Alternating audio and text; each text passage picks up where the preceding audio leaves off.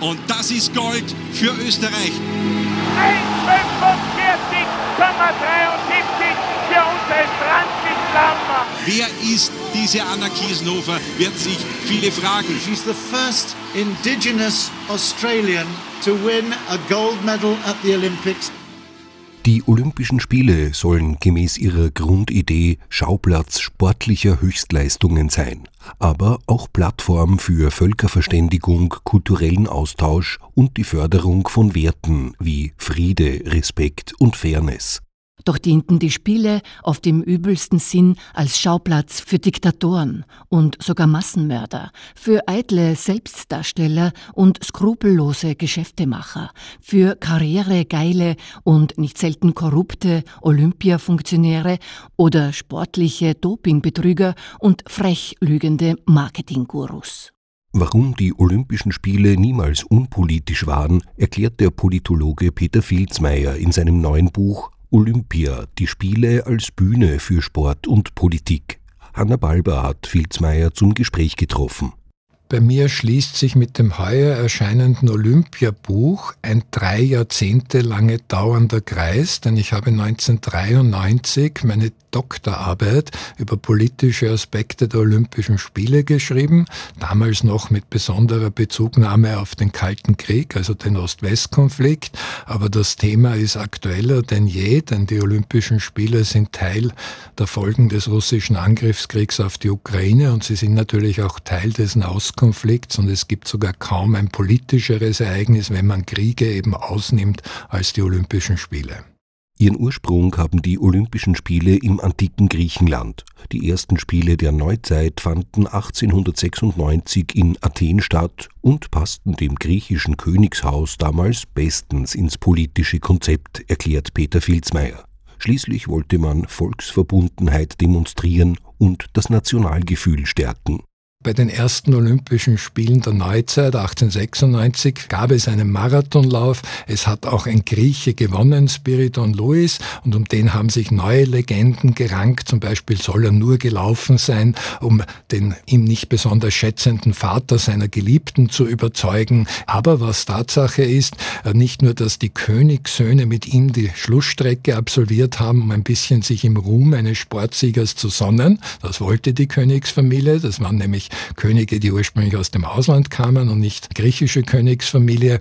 Aber dann nachher bekam dieser Spiridon Louis auf Lebenszeit vom König einerseits Friseurbesuche spendiert und andererseits durfte er gratis in Tavernen essen und trinken auf Lebenszeit. Als erster richtiger Star des Sports war Spiridon Louis noch bei den Olympischen Spielen 1936 in Berlin Ehrengast. Die Nazis nutzten die Großveranstaltung zur Förderung von Massenloyalität sowie des nationalen Zusammengehörigkeitsgefühls und inszenierten sich damit nach außen als scheinbar weltoffen und demokratisch.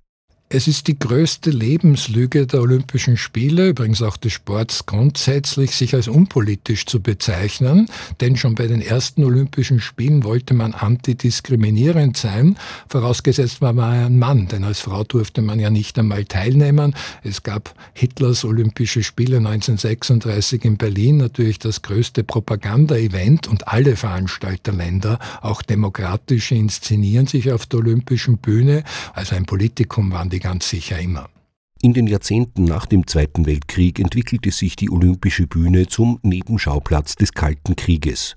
Boykott und Gegenboykott etablierten sich als politisches Mittel. Sportsiege feierte man als nationale Triumphe und Zeichen der Dominanz. Und bei Rückschlägen beschuldigte man den Gegner. 1956 waren die Sowjets dann in der inoffiziellen Nationenwertung erstmals wirklich voran. Allerdings weniger deutlich als erhofft und erwartet. Dafür gab man die Schuld den USA. Vom US-Geheimdienst bezahlte Mata Haris sollen als Sexspioninnen die Sportstars der UdSSR zu sehr abgelenkt haben. Ein sowjetisches Magazin schrieb, der amerikanische Geheimdienst hat alles versucht, besucht, um sowjetische Sportler mit jungen Frauen bekannt zu machen, die ihnen mehr als nachdrücklich eine gute Zeit miteinander vorschlugen.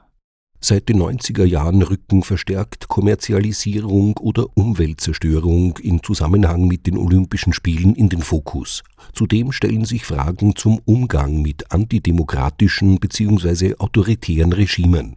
Das Internationale Olympische Komitee beschloss zuletzt, russische Einzelsportler als vermeintlich neutrale Athletinnen und Athleten bei den Spielen kommenden Sommer in Paris zuzulassen das Dilemma der olympischen Bewegung ist, man kann natürlich eigentlich nur logisch argumentieren, russischer Angriffskrieg gegen die Ukraine und Friedensgedanke bei der olympischen Bewegung, das schließt sich aus, also dürfen Sportlerinnen und Sportler aus Russland nicht dabei sein. Das Dilemma ist nur, es gibt 70, 80 bewaffnete Konflikte derzeit auf der Welt. Wenn man hier mit dem Ausschließen konsequent anfängt, läuft Olympia Gefahr, sich abzuschaffen. Man soll sich aber nicht vormachen, egal ob Hymne und und Fahne ja oder nein, wenn ein Russe, ein Russin in einer Kampfsportart beispielsweise einen Ukrainer, eine Ukrainerin schlägt, äh, der Unterlegene, die Unterlegene dann auch noch gratulieren muss, äh, dann ist das ein Propagandabild äh, für Putin ohnegleichen. In seinem soeben bei Brandstätter erschienenen Buch Olympia, die Spiele als Bühne für Sport und Politik, zeigt Peter Filzmeier Problemfelder auf, mit denen sich die Olympischen Spiele seiner Ansicht nach systematisch auseinandersetzen müssen und schlägt mögliche Lösungen vor. Was wäre weltpolitisch und auch nationalpolitisch damit gewonnen, wenn es einfach keine Olympischen Spiele mehr gibt? Man soll sie also besser machen. Patriotismus als Wir-Gefühl, Liebe zu den Seinen, auch wenn wir nicht mitsporteln bei den Olympiathletinnen und Athleten, ja. Nationalismus als Hass auf die anderen, nein. Man darf sich über österreichische Goldmedaillen freuen, aber nicht deshalb, weil irgendwer anderer nur Zweiter oder Dritter dahinter geworden ist.